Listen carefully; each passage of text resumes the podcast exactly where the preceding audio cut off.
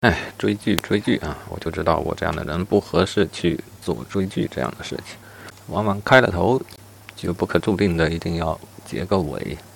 啊，连续两三天了吧，搞得自己生物钟越来越乱。啊，到昨天为止总算是结束了。我的团长，我的团，啊，这样一个故事，在看看日剧当中，看日的剧当中啊，它可能并非可看性最强的。啊，但是它绝对是看上去最深刻的一部。啊，就剧情而言，就人物塑造而言，啊，以及借整个故事想对我们对我们表达的那种思想，啊，至少也可以说思考，都让我佩服，乃至于羡慕，乃至于对比自己所构思的故事，感觉到全方位、全方位的自愧不如。啊，这对自己又是一个信心上的打击。好吧，打击是没有什么意义的事儿。这年头受的打击可远不止这一桩啊！本条录音是想记录一下啊追完剧的一个感受吧，做一个总结啊，也有助于将来听到这条录音的时候可以回顾一下。嗯，先说情节吧，说的是抗战的时期，收容站里的一些老兵啊。这个收容站在云南，这些老兵原来的部队应该是被打没了。历史阶段呢是在远征军时期，嗯，鉴于比较缺人嘛，于是就到收容站随便的拉一些炮灰。啊，这几位看起来跟叫花子差不多，或者跟有的像地痞啊，像迷龙这样。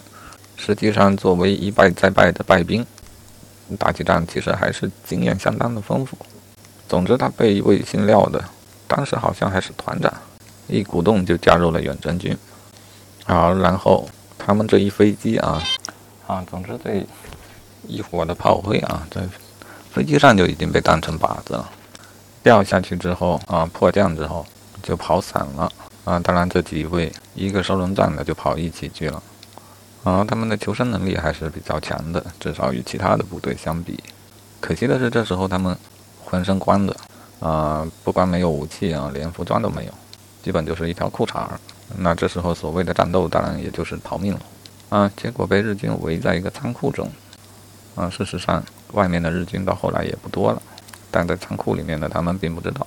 好，然后他们的团长就出现了，收拾掉了外面的日军。啊，当然，这位团长并非真的团长，估计和他们也就是差不多。入缅没多久，真正的团长就挂了。这位龙文章，顶死了是个连排长吧？搞不好还只是上等兵，就冒充起团长来了，然后就带着这。十几位逃进了森林，啊，龙文章这个人是相当难懂的，我都没解读清楚。这个人，或许一个人就是永远不能让人解读清楚的，这才真实。龙团长刚开始的思路应该是要组织抵抗的，啊，依他的经验，抵抗的斗志是非常重要的。轻信大意，真打起来一触即溃，是他认为中国军队原有的主要问题。啊，在缅甸局势一片的溃退当中。龙团长带着带着这几位主动出击，倒是打掉了许多小伙的日军。后来怎么着呢？啊，后来一路聚集被打散的中国的远征军人越来越多，后来也打了一些比较大的战役。当然，咱们这十几位啊，就叫杂碎吧，整体还是想回家。龙文章看起来不想，所以杂碎们也没少说要要整死他啊。当然，事实没有把他整死。小太爷啊，杂碎里的一个读书人，觉得龙文章就想骗他们去死啊。当然，事实上龙文章也带着他们活下来了，因为他啊明显更有这种生存的技能。这个矛盾牵扯博弈的结果就是他们边打边退吧，退回到了怒江边，长达城西岸，好像是进城的时候出了点问题，进不去，他们只好在西岸就守了下来。日军的追兵越来越多，西岸的战斗越来越艰难。呃，龙文章组织大家守住了阵地，坚守了超乎想象的更长的时间。当然，东岸的人民都看在眼里，包括在东岸是布防的这位于师长啊，对，于团长那时候还是于团长与这边通信啊，通过旗语。当然，首先还是英雄相惜的，但是又大义凛然的让他们坚守至至死，并表示自己很快也会跟上。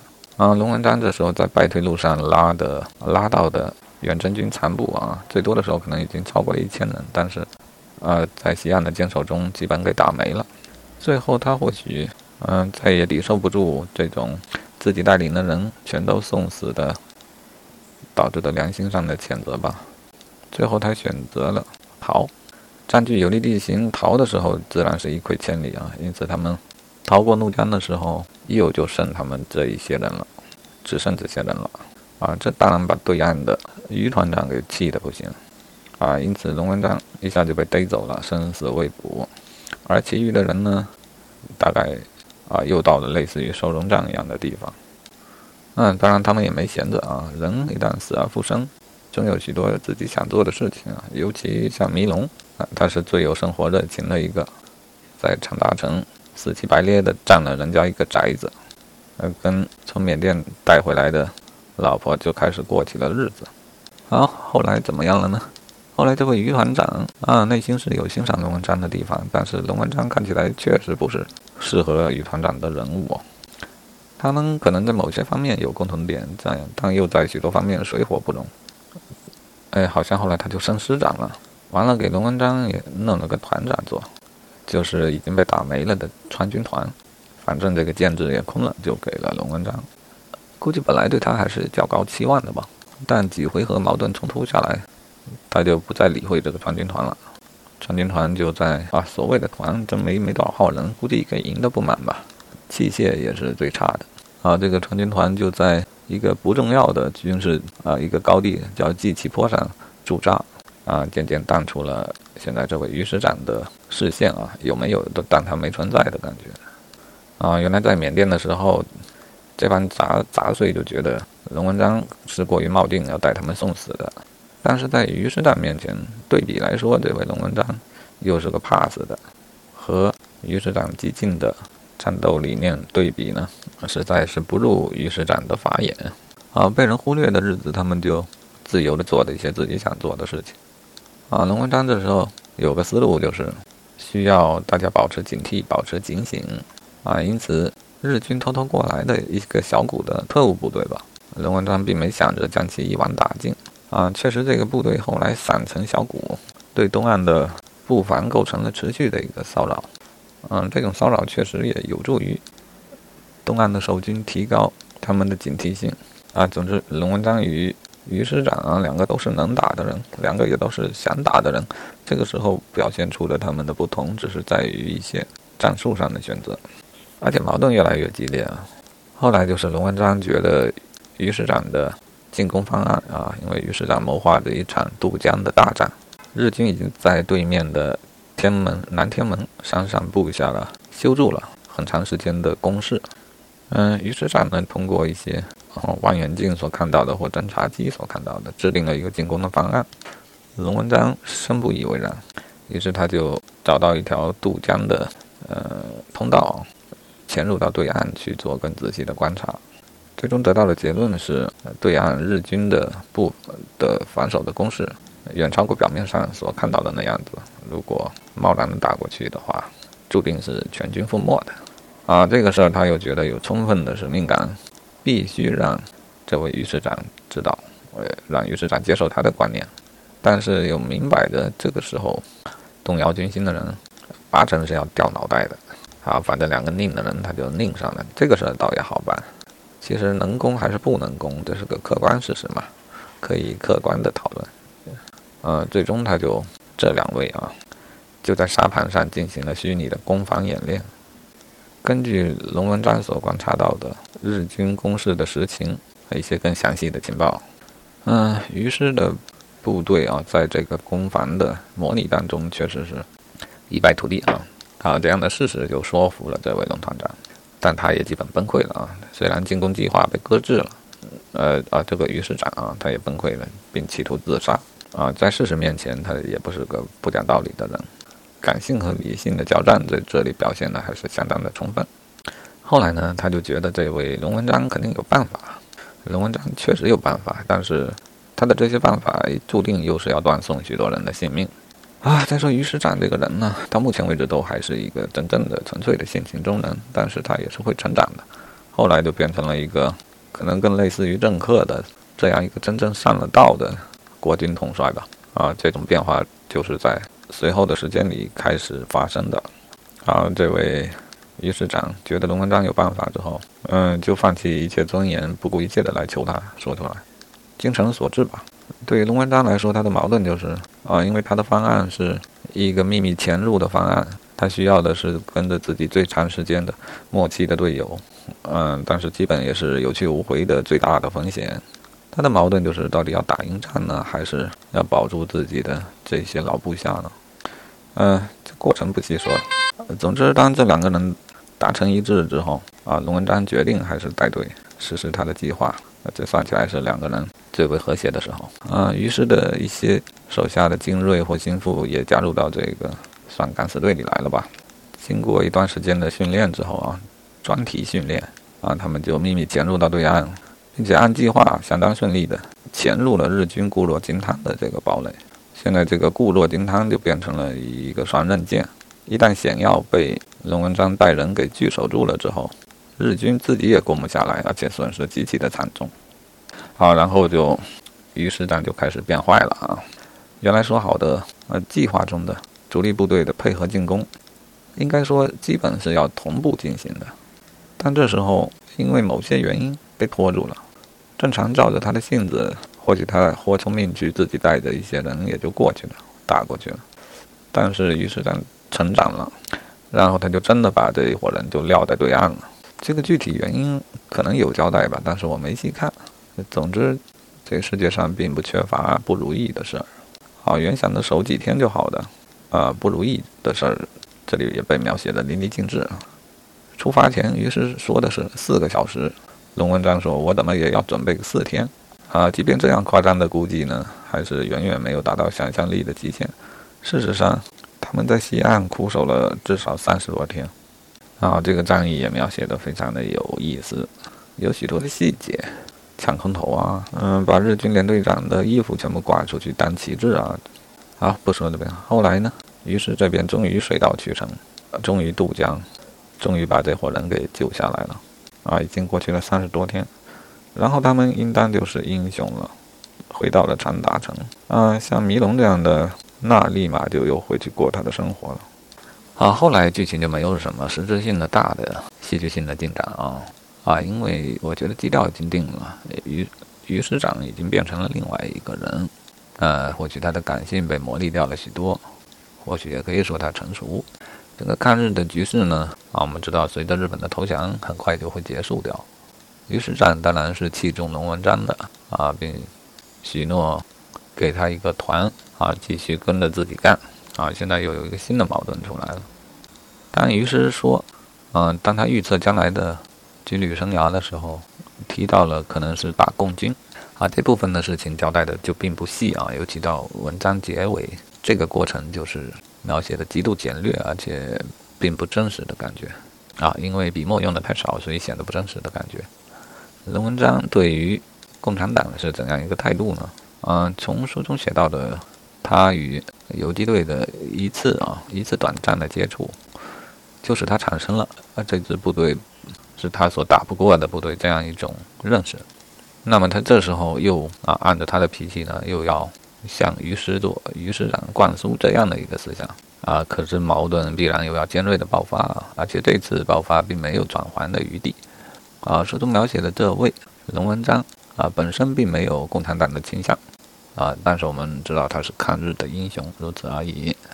他或许心里想的最多的，也就是啊，这些活着的兄弟，还有已经死去的，在他手底下死去的兄弟，包括于师长啊，这些这是他真正看重的人，以及他认为的真理。他绝不想再做于师长的团长去和共产党开战。总之，这个矛盾是尖锐到不可化解啊，也导致了他最终被枪决啊。虽然他自己。手快了一步啊，自己把自己给打死了啊，然后故事就更加潦草一些了。嗯，本书是用第一人称视角来写的啊，一直有个旁白，旁白其实就是《杂碎》里面的那位小太爷，嗯，读书人出身的一个军人，瘸腿军人。龙团长死了以后呢，他变成了团长啊，这整个过程就没有详细的描写了。他的心路历程必然也是要经过许多转变的，按照之前所有的故事来看啊，但是最终那就是。匆匆这么一交代吧。总之，这位小太爷呢，后来还是跟着于师长，于师长可能成军长了吗？具体也忘了，反正一路往上升啊。目前为止都符合这个于师长对未来的预期。但是龙文章的阴魂呢，一直在小太爷的脑子里盘旋，以及他以前所说过的那个话：共产党是打不过的。事实很快就印证了他的预言。现在这位小太爷领导的这个川军团，大概在守北平的时候一触即溃，然后他就成了俘虏，然后一路上他就去招降旧部，啊，有许多原来的袍泽啊，基本上也都是当了团长。后来事情的发展，当然如我们所知的那样，呃，这便是历史嘛。最后的书突然一下就跳到了现代啊，我们这位小太爷九十九十多岁了吧，还让他意外的邂逅了一次啊，那位于师长啊，一百岁了吧。但这个时候啊，几十年的时间的历练哦，这位小太爷已经是一个耄耋老头啊，一心考虑的是当天早饭的问题。见到于师，他有没有触动？他有触动。只是敌不过当天的早饭而已。于是他拎着刚买的菜，就这么走过去了。啊，这故事就结束了。啊，本书呢最重要的部分，当然都集中在了远征军时期。啊，中国的远征军或许原来很少有被写到这个题材。啊，或许说在抗战的整个过程当中，类似于远征军这样的事迹多如牛毛啊，在这个九百六十万平方公里的土地上，到处都发生的类似的故事。啊，那时候可能还不止九百六十万。啊，包括故事结尾呢，描写的就感觉简略而且浅薄了，因为它已经没有什么细节，也因为它的发展的方向已经固定。啊，确实啊，如果把人安放到历史当中去看的话，好像也没多少细节值得人去关注啊。人只不过是一个渺小的零件，只有你仔细的盯着其中一个零件去看的时候，你会发现内有乾坤啊。因此，这个故事的绝大部分主要的笔墨。就描写了他们生命中最为光辉的那一段时间，啊，当然这个放到历史的放到历史当中去呢，它可能又像是一闪即灭的一个小火花吧。啊，最后来总结一下这整个小说啊，因为我前半部分看电视，后半部分听的有声小说，呃，这样合起来算是把它给追完了。嗯，前半部分比例笔墨用的多，细节多，细节出乎意料，细想又在情理之中。啊，这就是真实的细节，细节会让人感觉真实，真实便充满了各种想象和体验。啊，这样的故事看完之后，你会觉得你的人生经历又多了一段。人嘛，到老的时候，当他越来越老，他便会有越来越丰富的经历。对于个人来说是绝对是这样的，但对于不同的人来说，有的人有过更加丰富的经历，更加辉煌的，又或者更加悲惨的。而，有的人一生的经历就少了许多，但是把一个人从一张白纸最终磨砺成一个看透世情的老者，这个过程其主要作用呢，便是他人生的经历。嗯，有时候我想，读故事固然看得像一种休闲的行为，但是故事呢，确实能给人带来许多正常你可能感受不到的经历，而这些经历呢，虽然从书本得来，但是经过脑补之后留在你大脑里面的呢？未必会与你真实经历的回忆有多大的区别。或许人就有这样的本能，他要去吸取故事的养分，也把它作为自己的人生的经历的一部分，啊，来用于自身的成长。或许也是因为这个原因，几乎没有人不愿意读故事的。或许也是因为这个原因，让我觉得创作故事是有价值的，有必要的。好吧，做了一次总结啊，那么这件事情便告了一个段落。与我人生经历有用的，我想它已经自然的在那里起作用了。这个事情得告一个段落，省得我的作息越来越啊越来越乱，省得我的学习进度越来越慢。总之，我录这一段音是想给这几天的一个经历画一个句号，新的生活又要开始。在这几天里，我经历了一段。很不同的生活，看到了生和死，看到了打还是逃，看到了友谊，看到了成长，看到了战争与生活，看到了大义和漫不经心，看到了如何让自己像蟑螂一样顽强地活下去，看到了于死地中求生，看到了在死地中求真正的生活，看到了远征军，看到了川军团，啊，总而言之，可以把它看作一场梦吧。在这个梦里，我又经历了许多那样真切的人的人生，而这些将会与我自己人生的回忆一样，被我保存在我自己的记忆当中。如果人生就是输入和输出，那么故事是一个多么好的东西啊！它让你只用一生的时间，却输入了好几生的经历。